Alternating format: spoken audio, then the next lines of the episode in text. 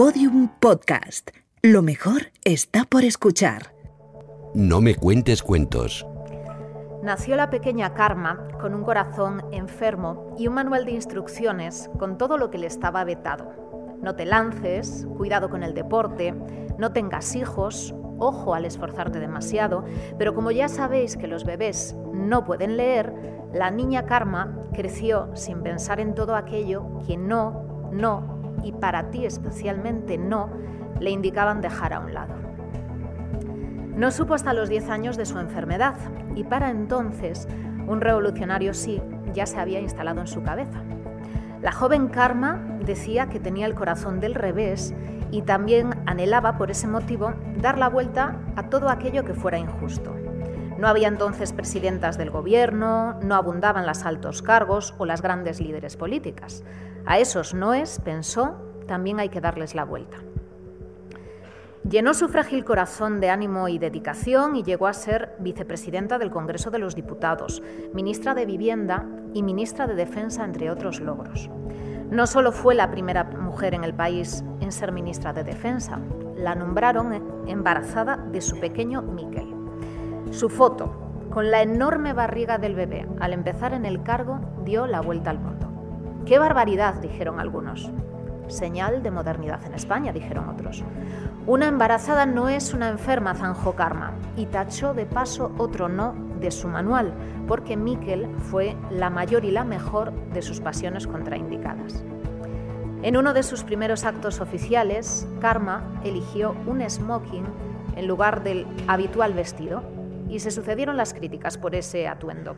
Se ha saltado el viejo protocolo, gruñían. En realidad, Karma, muy hábil, consiguió que hablasen de ella por llevar los pantalones, y los mayores solían decir que eso significa ser quien manda. Karma volvió a soñar con que nunca nadie juzgara a una mujer por su atuendo, sino por sus actos.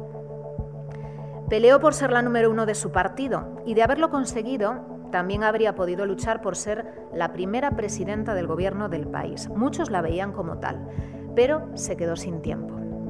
El corazón es un pequeño motor que bombea sangre a entre 50 y 100 latidos por minuto. A Karma le faltaron latidos, tenía solo 35 por minuto, pero a cambio compartió un corazón lleno de sueños y de posibilidades restringidas hasta entonces a las mujeres.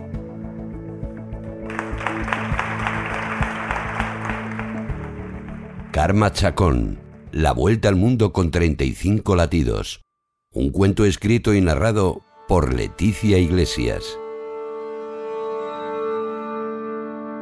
Lo tuve bastante claro. ¿eh? Em, a mí Karma era una mujer que, me gustaba mucho, ¿no? Y, de hecho recuerdo perfectamente el día de su fallecimiento. Eh, Karma murió el año pasado, en 2017, y, yo tengo un, chat, eh, un, grupo de WhatsApp uno de tantos, ¿no? pero uno en concreto que es de mis mejores amigas, em, que somos casi todas periodistas, cada una con sus ideas políticas, cada una con sus inquietudes, cada una con sus circunstancias, cada una con su edad, o sea, somos cada una totalmente distinta. Y, el día que falleció Karma, recuerdo cómo estaba aquel chat, recuerdo cómo estaba aquel grupo de WhatsApp, ¿no? Y a pesar de que, insisto, todas somos muy diferentes, eh, todas coincidimos aquel día en el shock que nos supuso. Enseguida empezamos a recordar momentos e imágenes que se nos venían a la, memoria eh, relacionados con Karma Chacón. Karma fue una pionera reciente.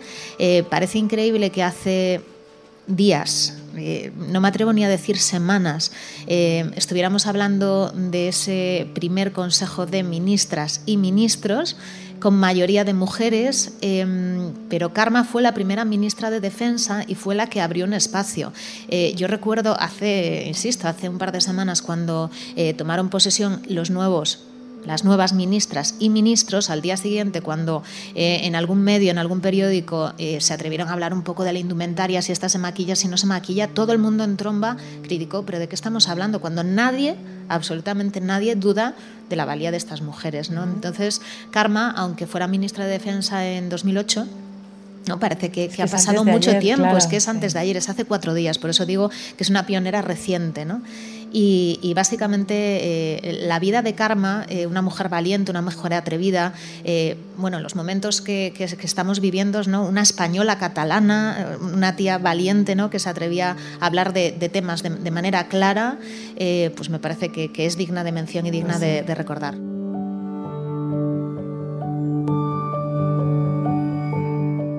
No me cuentes cuentos, un proyecto colectivo liderado por Close Letter y Prodigioso Volcán en colaboración con Espacio Fundación Telefónica y Podium Podcast, que busca contar de otra forma la historia inspiradora de 100 mujeres españolas con vidas apasionantes. Todos los episodios y contenidos adicionales en podiumpodcast.com y en nuestra aplicación disponible para dispositivos iOS y Android.